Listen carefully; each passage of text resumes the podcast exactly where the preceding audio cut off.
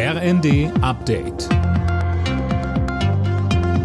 Stündlich neu. Auf den Punkt informiert. Ich bin Nanju Kuhlmann. Guten Abend.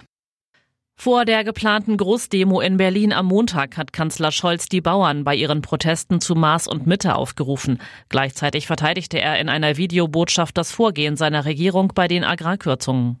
Wir haben uns die Argumente der Landwirte zu Herzen genommen und haben unseren ersten Vorschlag noch einmal überarbeitet. Ein guter Kompromiss. Außerdem geht es darum, was wir noch tun können, damit die Landwirtschaft eine gute Zukunft hat. Auch darüber sprechen wir miteinander. Auch dazu suchen wir gemeinsam Lösungen. Es geht ja auch um faire Preise, um die Macht des Lebensmittelhandels, um Bodenspekulationen und um die Folgen des Klimawandels. Sollte die AfD verboten werden? Darüber wird seit einem Treffen von AfD-Politikern mit Neonazis, bei dem es um Pläne zur millionenfachen Vertreibung von Menschen mit Migrationshintergrund gegangen sein soll, wieder verstärkt diskutiert.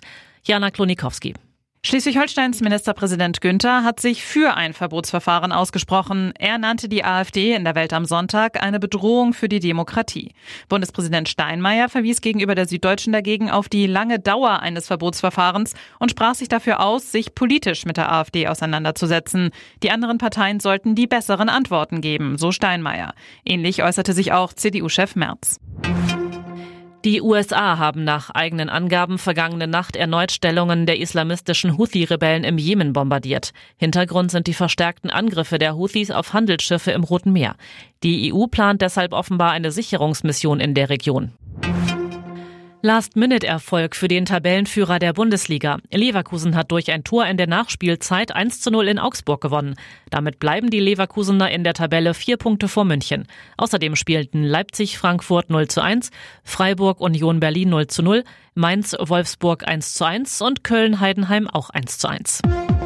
Alle Nachrichten auf rnd.de